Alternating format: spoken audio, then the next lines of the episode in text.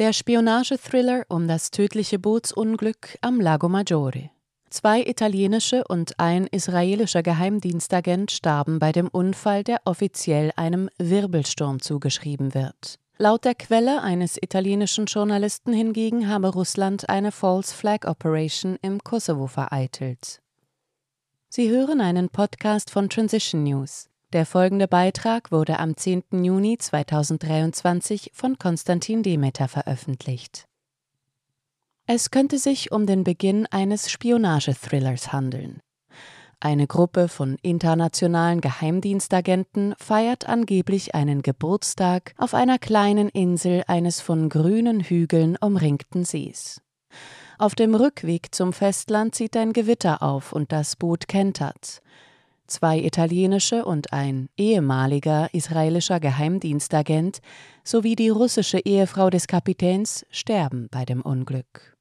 So hat es sich am 28. Mai 2023 auf dem Lago Maggiore in Italien um die Isola dei Pescatori, Fischerinsel, abgespielt. Offiziell kenterte das Boot mit dem merkwürdigen Namen Gut Uria, eine Kombination von Gut und Goduria, Genuss, aufgrund eines Wirbelsturms. Es gibt allerdings Zweifel daran. Auch stellt sich die Frage, ob es sich bei dem Treffen tatsächlich um eine Geburtstagsfeier handelte oder ob wir es mit einer internationalen Intrige zu tun haben. Wie der italienische Journalist Cesare Sacchetti auf seinem Blog The Eye of the Needle berichtet, gibt es Zeugen in der Gegend, laut denen der Wind nicht stark genug war, um einen solchen Unfall zu provozieren. Segelexperten wiederum stellen fest, dass ein solches Boot nicht so einfach kentern kann und die Geschichte mit dem Wirbelsturm darum nicht sehr überzeugend ist. Sacchetti wurde angeblich von einigen institutionellen Quellen kontaktiert, die eine ganz andere Rekonstruktion der Ereignisse anboten. Zunächst einmal betrifft das die Personen an Bord des Bootes. In den Medien hieß es, es seien Agenten des italienischen Geheimdienstes AISE sowie Mossad-Agenten und Zivilisten an Bord gewesen. Insgesamt seien es 21 Personen gewesen. Zugelassen war das Boot für 15. Sacchettis Quellen zufolge waren hingegen auch britische MI6-Agenten und mindestens ein NATO-Beamter dabei.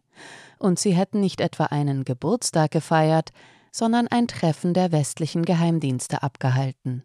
Der Zweck soll gewesen sein, eine Operation unter falscher Flagge zu planen, um die Spannungen im Kosovo zu schüren und die serbische Bevölkerung in der Region zu provozieren. Laut Sacchetti ist der Grund für das Treffen eine direkte Folge des Desasters der NATO in der Ukraine. Hinter der wahnhaften Propaganda der westlichen Medien verberge sich das Scheitern des Atlantischen Bündnisses. Der Journalist merkt dann, dass nach Schätzungen der Wagner-Gruppe in Artemowsk mindestens 70.000 ukrainische Soldaten getötet wurden. Die aktualisierte Zahl der Todesopfer bei den Ukrainern liege wahrscheinlich bei 200.000 Menschen oder möglicherweise sogar noch höher. Saketti weiter, Zelensky hat sein Volk zu Kanonenfutter gemacht. Vor Ort sind jetzt hauptsächlich ausländische Söldner, die nicht viel gegen Russland ausrichten können, aber einige Terroranschläge gegen Zivilisten verüben. Die Schlacht war im Grunde genommen verloren, deshalb brauchte die NATO ein Ablenkungsmanöver, etwas, das die Aufmerksamkeit auf ein anderes Szenario lenkt, um eine neue Krisenfront zu eröffnen.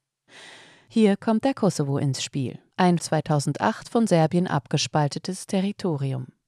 Sacchetti erinnert daran, dass der Prozess der Unabhängigkeit des Kosovo höchst umstritten ist und hauptsächlich von der NATO orchestriert wurde. Das Ziel sei gewesen, Serbien eine Region mit vielen Mineralien und natürlichen Ressourcen zu entziehen. Der Journalist erläutert, dies führte zur Schaffung eines Marionettenstaates des Kosovo, dessen Führer in den internationalen Drogenhandel verwickelt sind und auch von Soros finanziert werden.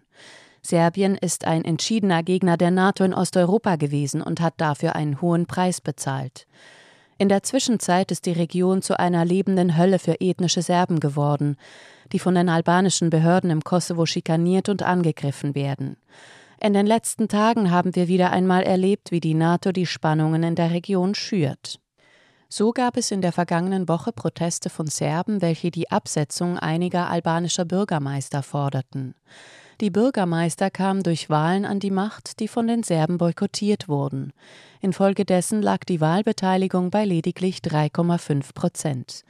Während der serbischen Proteste warfen NATO-Friedenstruppen Granaten und Tränengas in die Menge, ohne provoziert worden zu sein. Sacchetti merkte an, dass die italienische Militärpräsenz in diesem Gebiet sehr hoch ist. Italien verfüge über eines der größten Militärkontingente im Kosovo.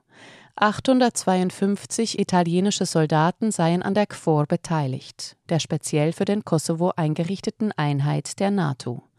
Kommandeur dieser Mission war zwischen 2014 und 2015 der italienische General Figliolo, der seit 2018 Befehlshaber der italienischen Heereslogistik ist. Seit 2013 wird die KFOR von Italienern geleitet, mit Ausnahme eines Jahres.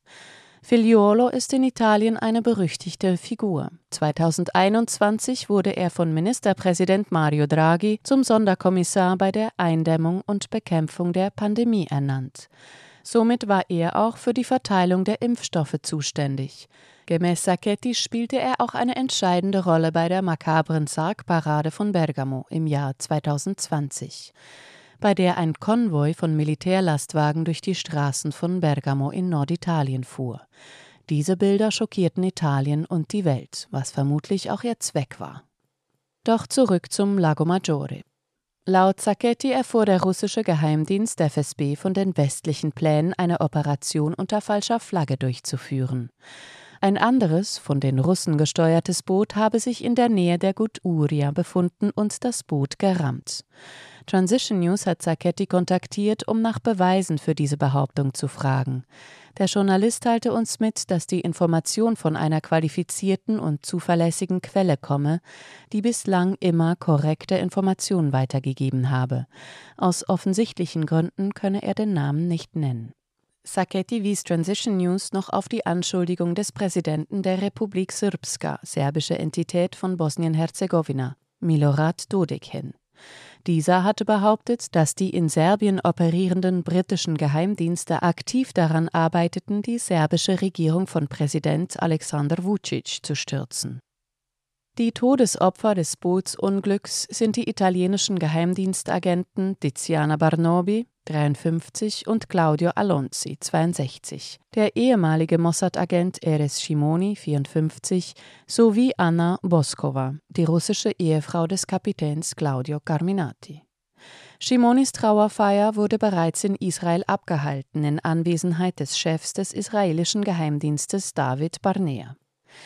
Dem Corriere della Sera zufolge ist Carminati, der nun bei der Staatsanwaltschaft von Busto Arsizio wegen des Unfalls angeklagt ist, ein Ansprechpartner für die Geheimdienste, eine solide Stütze, denn er war ein Mann mit unendlich vielen Verbindungen.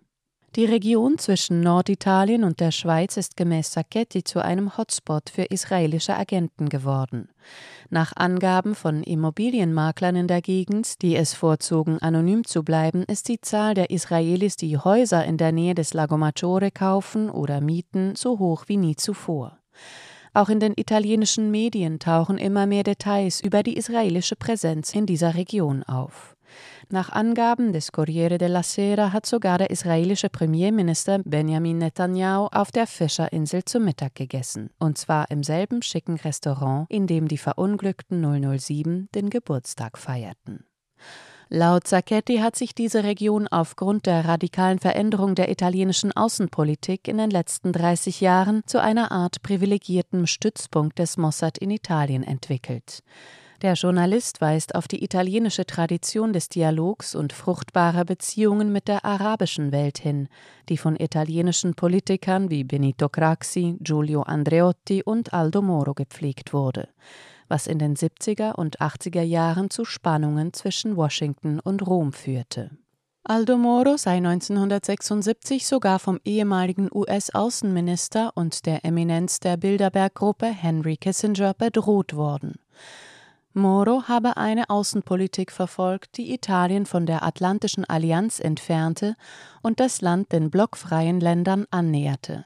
Zwei Jahre nach Kissingers Warnung wurde der italienische Politiker von den Roten Brigaden entführt und getötet. Sacchetti erklärt, 1992 war es mit der pro-arabischen Tradition Italiens endgültig vorbei.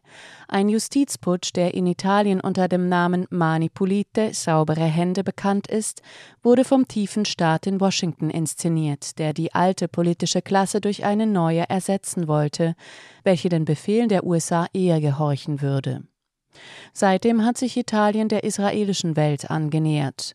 Die Zusammenarbeit zwischen den beiden Ländern wurde 2005 noch enger, als sie eine Partnerschaftsvereinbarung zwischen den jeweiligen Geheimdiensten unterzeichneten. Seitdem ist der italienische Geheimdienst eine Außenstelle des israelischen Geheimdienstes. Infolgedessen liegt der Schlüssel zur Außenpolitik Roms nicht in Rom, er liegt in Tel Aviv. Das jüngste Beispiel für diese Unterwerfung ist gemäß Sacchetti der Vorfall am Lago Maggiore. Als das Boot sank, haben die Israelis in der Tat sofort ein spezielles Regierungsflugzeug geschickt, die Bombardier Executive, um ihre Vertreter zu bergen. Der Journalist kritisiert, dass die italienische Regierung die Abreise der Israelis genehmigt hat, obwohl sie in einen Vorfall verwickelt waren, der den Tod von vier Menschen zur Folge hatte. Die Mossad-Agenten seien von den Ermittlungsbehörden nicht einmal befragt worden. So haben sie sich wenige Stunden nach dem Unglück bereits auf dem Weg nach Israel befunden. Sacchetti schließt, wenn diese Version stimmt, hat Moskau eine sehr klare Botschaft an den Westen gerichtet.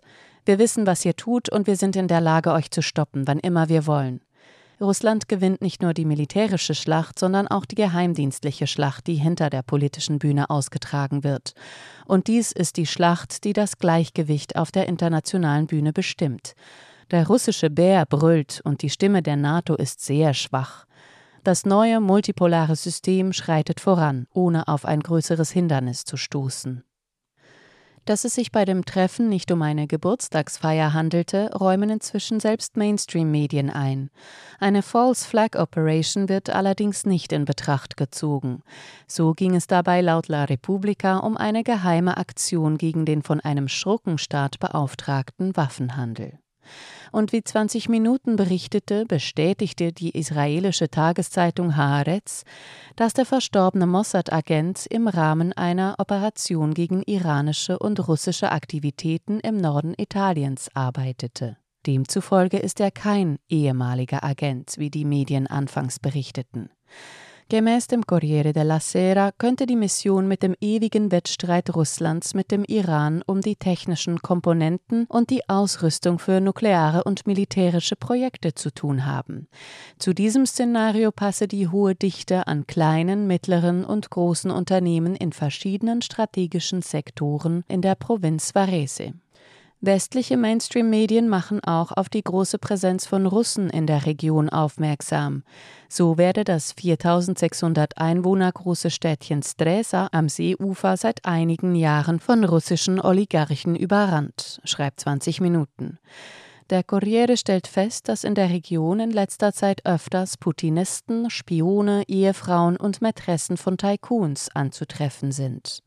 In Italien würden sie ihre Immobiliengeschäfte tätigen, in der Schweiz ihre Bankgeschäfte.